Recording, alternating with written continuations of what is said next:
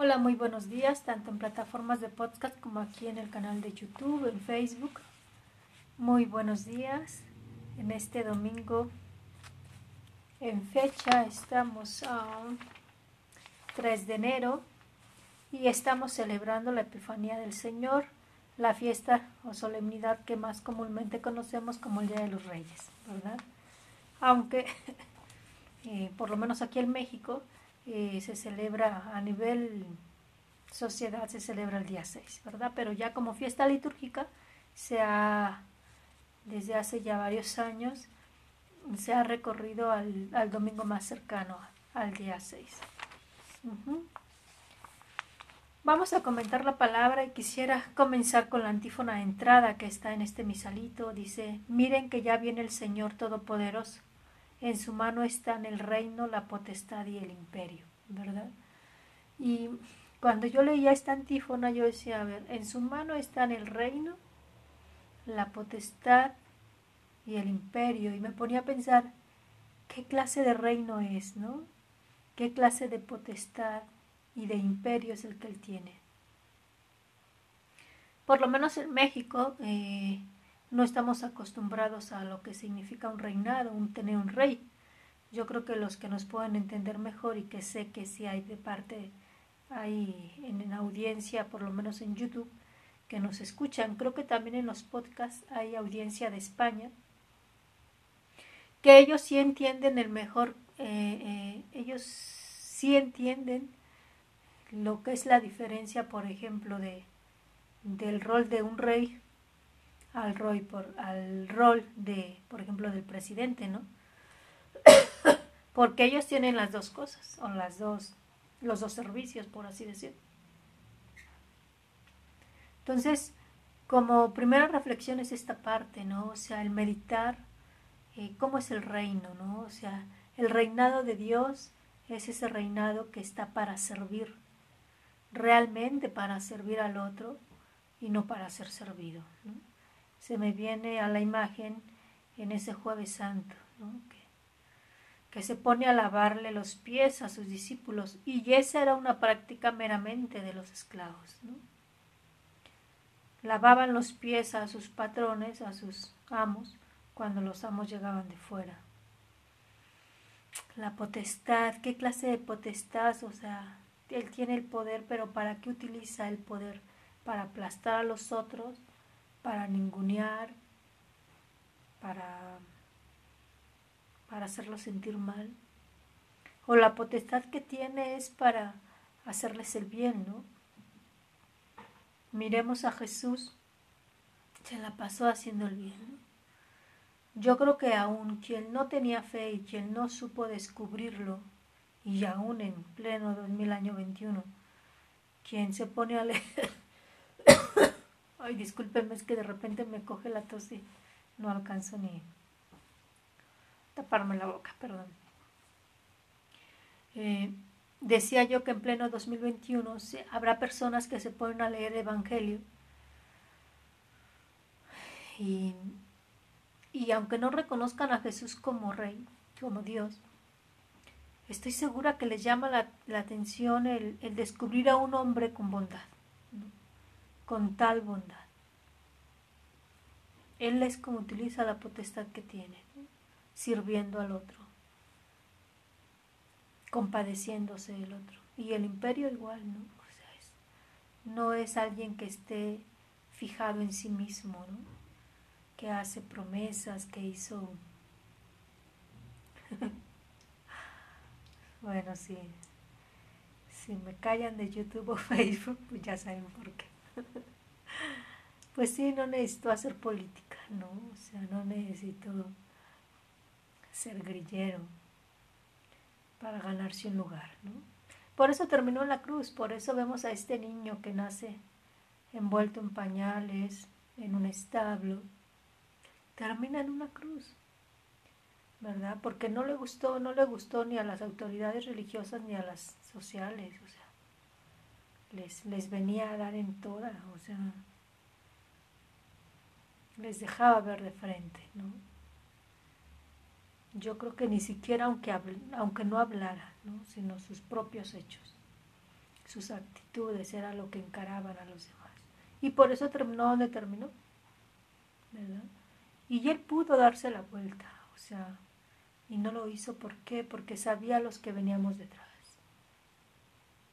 ¿Cómo íbamos a creer en alguien que se hubiera dedicado a hacer promesas, a hablar muy bonito y después no cumpliera, ¿no? se saliera por la tangente? Y de eso creo que seamos del lugar que seamos, sabemos lo que es eso. bueno, ese fue el entremés. Vamos a pasar a la palabra. Vamos a leer del profeta Isaías, que es uno de los libros que a mí me encantan. Eh, yo creo que el primero es Oseas, el segundo será Jeremías, el tercero es Isaías. Aunque entre Isaías y Jeremías ahí se va, ahí se va. Capítulo 60, versículo 1 del 6 del libro de Oseas, perdón, de Isaías. Levántate y resplandece, Jerusalén, porque ha llegado tu luz y la gloria del Señor alborea sobre ti. Mira, las tinieblas cubren la tierra y espesa nieve, perdón, espesa niebla envuelve a los pueblos. Pero sobre ti resplandece el Señor y en ti se manifiesta su gloria.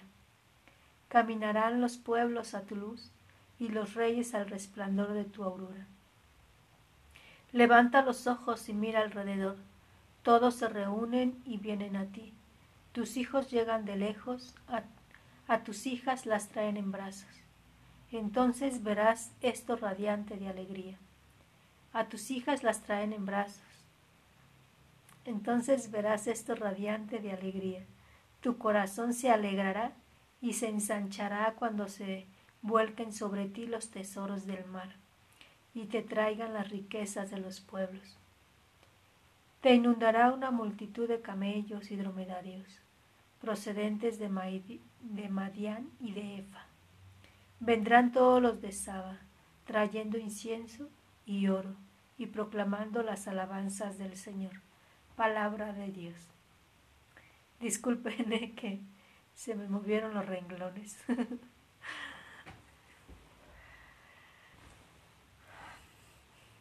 esta lectura de, Isaías es una lectura netamente de esperanza. O sea, en este momento que le daba yo lectura me acordaba del tiempo que yo iba en la primaria, el tiempo que iba yo en la secundaria. Para los que nos escuchan de otros países sería lo que es educación básica.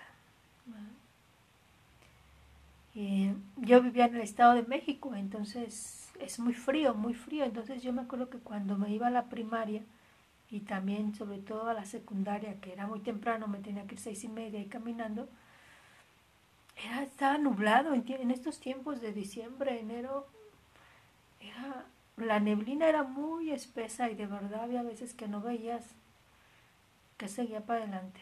O sea, yo recuerdo que a veces hasta me daba miedo cuando me iba a la secundaria pues había días que me iba con mis dos de mis hermanas, pero había veces que a ella les tocaba entrar más tarde y, yo me iba sola, entonces de verdad me daba miedo entre lo oscuro y, y lo denso de la niebla, ¿no? El tiempo que vivía en Costa Rica también había momentos que bajaba tanto la neblina que no lograbas ver, o sea, y recuerdo una vez una, pues una vista muy bella porque Estábamos fuera, eran como las dos de la tarde, dos y media. Es una casa, esa casa es grande y tiene área verde muy bonita. Y vimos tal cual estábamos fuera del área verde y vimos como la nieve está, niebla estaba tan baja que en la capilla o lo que fungía de capilla tenía dos ventanales muy grandes y estaban abiertos.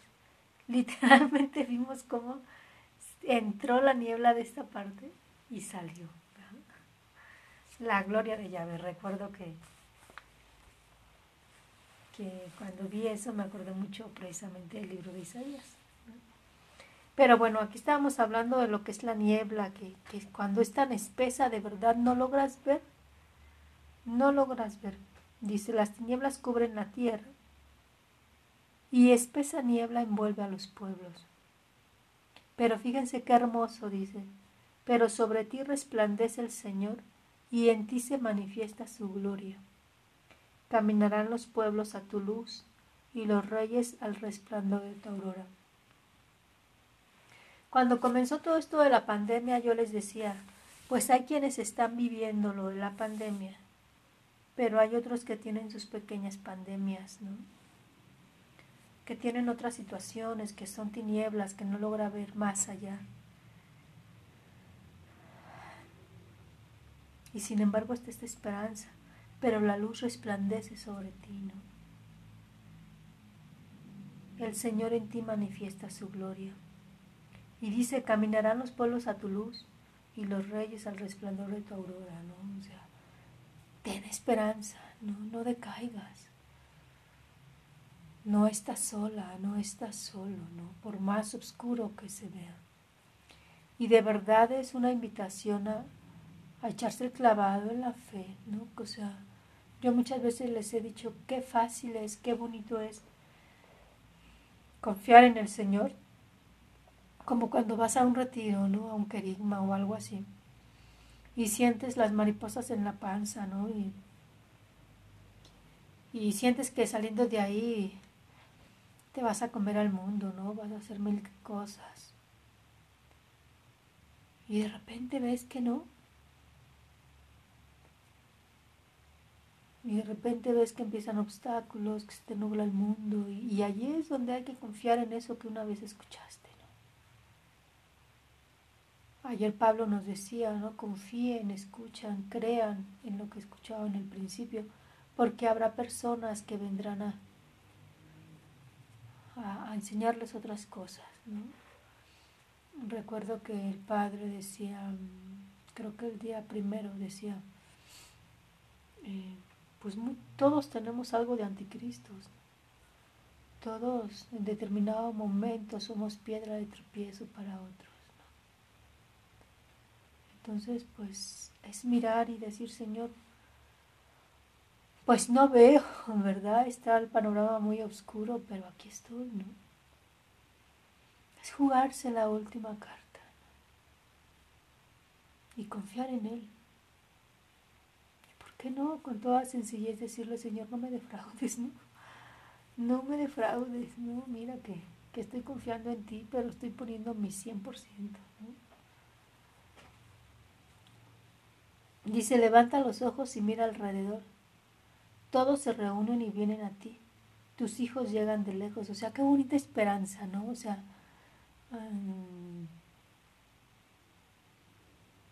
se me viene, siempre les hablo de mi papá. Ahora voy a poner la imagen de mi madre, ¿no? Y cuando empezó todo esto de la pandemia, pues era fuerte, ¿no? Mi papá hace apenas un año que había muerto, un año, sí, un año, todavía no se cumplía ni el año. Y pues ha sido un golpe fuerte para todos, ¿no? Y yo digo, si lo ha sido para todos, pues yo creo que quien lo más ha sufrido es mi mamá, ¿no? Y todavía no se cumple el año, cuando se viene la pandemia, pues todos por protegerla no iban a ver. Y este. Y mi hermana, una de las que vive ahí con ella, o sea, tuvo que decirles a mis otros hermanos, oigan, vénganse bien protegidos y, bien cubiertitos y vengan a ver a mi mamá, ¿no? Porque, pues porque se está poniendo tristona, ¿no? Ya la estoy balconeando aquí en línea.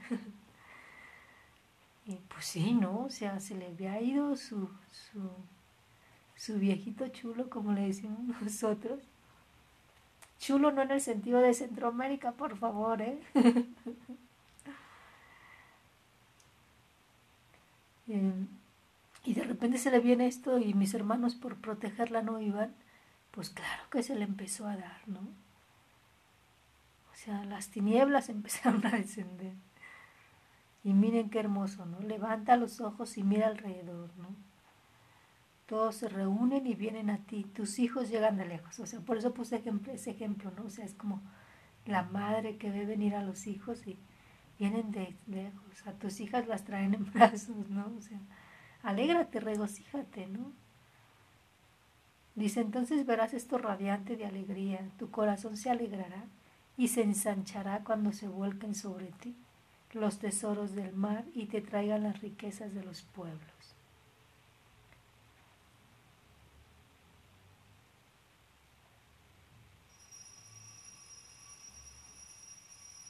Eh, pensaba yo, solo una madre puede comprender esto, ¿no? Esta alegría.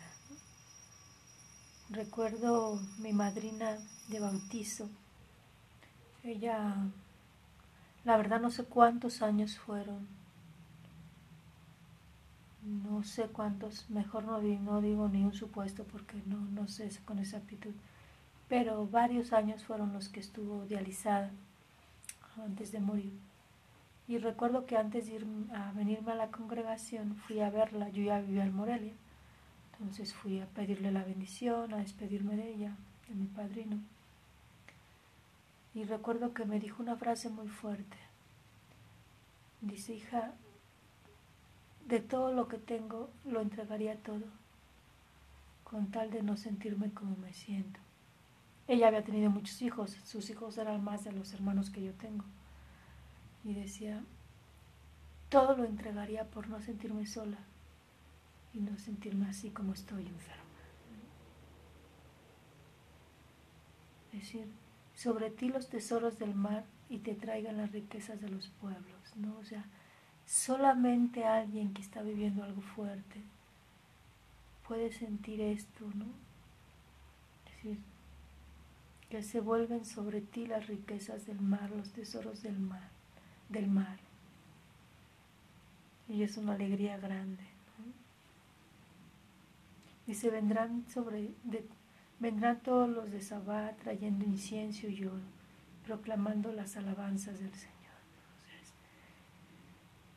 he puesto ejemplos, ¿no? De personas que han vivido cosas concretas. Pero yo te invito a que pienses en ti, en que cuál es la tiniebla que en este momento está embargando tu corazón, tu alma y que el Señor te está diciendo, levanta los ojos y mira alrededor. Ten esperanza, el que es la luz está sobre ti. Y la alegría llegará, la luz llegará, pero mantente con los ojos abiertos. Pues estoy segura que se escuchó una campanita que la lograron escuchar. es la campana que me está avisando que voy ya a la Eucaristía. Entonces, pues hasta aquí dejo el podcast, el video. Pero los invito a que puedan meditar en esto, por grande que sea la tiniebla, por densa que sea. Nunca será más grande que la luz que es Dios. Te invito a que te metas a meditar Mateo capítulo 2, versículo del 1 al 12.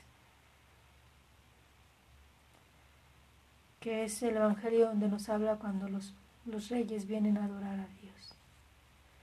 A veces nos podemos quedar en una lectura muy superficial, pero la grandeza de esta lectura es que estos reyes de Oriente, que eran sabios, que se dedicaban a estudiar las estrellas y eso, saben descubrir a Dios, al rey, en un niño envuelto en pañales en un pesebre. Y esa es la invitación, que sepamos a descubrir los que somos católicos, que sepamos descubrir a Dios ahí en su presencia, en su palabra, en la Eucaristía y en el hermano. Conocer a Dios implica necesariamente aprender a amar, a darse al otro. Así que no seamos sordos a su voz. En este momento ya es tiempo de la Eucaristía, me voy y más tardecito subo el, el video ya a YouTube. Bendiciones, un abrazo, muy feliz día.